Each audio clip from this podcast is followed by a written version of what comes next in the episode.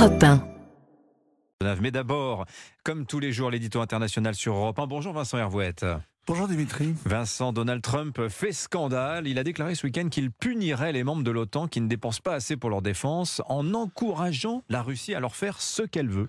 Oui, alors là-bas, le Donald fait rire, surtout son public en meeting, mais de ce côté de l'Atlantique, il fait peur quand il fait pas horreur, il ose dire n'importe quoi, et même parfois la vérité. Au fur et à mesure que Joe Biden s'enfonce dans les sondages et dans l'engourdissement du grand âge, les Européens réalisent ce qui les attend. Il revient en pire les juges ne vont pas le chasser du paysage.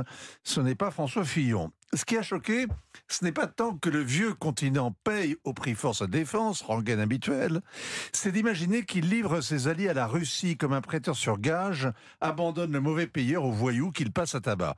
Depuis 80 ans, les Européens sont convaincus que l'Amérique viendra à leur secours en cas de pépin, que la solidarité atlantique est automatique, que l'article 5 de la charte de l'OTAN, c'est tous pour un. Eh bien, Donald Trump vient de leur démontrer le contraire. Il leur dit wake up, la guerre froide est finie. Si vous voulez des garanties de sécurité, il faut payer la prime d'assurance, autrement, tant pis pour vous. Alors ça scandalise d'autant plus que la guerre est à la porte, que l'Ukraine est en train de vaciller, que Vladimir Poutine vient de passer deux heures en mondiovision avec un intime de Donald Trump, de K. Carlson, pour justifier son agression de l'Ukraine. Ainsi donc, il faudrait se battre contre l'Amérique si elle s'abandonne à son isolationnisme, et peut-être contre la Russie, le scénario fatal. En tout cas, contre soi-même, c'est-à-dire contre cette naïveté qui fait répéter que l'Europe c'est la paix, alors que c'est le contraire, c'est l'équilibre de la terreur qui a permis à l'Union européenne de se constituer pendant la guerre froide. Hier, Donald Trump fait passer un petit courant d'air glacé, quelque chose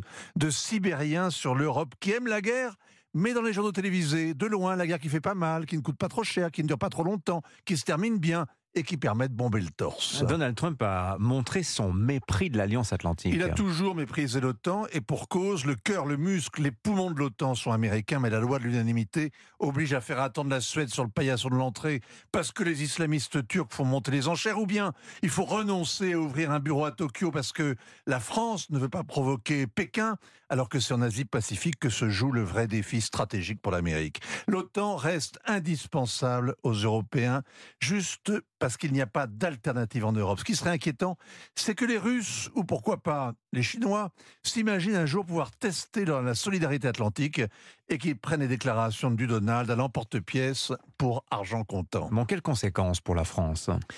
À Bercy, on pense depuis 30 ans qu'on peut faire des économies sur la défense tant qu'on garde le parapluie nucléaire. Et le 14 juillet, où l'on applaudit la Légion étrangère qui défile entre deux opérations de police au sud de la Méditerranée. Comme quoi, on peut raisonner en comptable et vivre comme une cigale. Mais on peut être encore plus imprudent, ne pas croire à sa propre force, à sa propre dissuasion. En 2019, Emmanuel Macron jugeait froidement l'OTAN en état de mort cérébrale.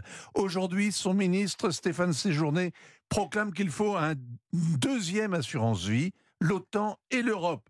Alors c'est vrai qu'il y a l'alinéa 7 de l'article 42 du traité de l'Union européenne qui prévaut la solidarité, mais ce n'est pas une garantie tout ça, parce que les 27 n'ont que des sabres de bois depuis le départ des Britanniques. Les Européens ont d'ailleurs pris aucune véritable initiative pour rester maîtres de leur sécurité. Ils n'ont même pas pris, n'ont même pas réussi depuis dix ans à empêcher la Russie et l'Ukraine de s'installer dans la guerre.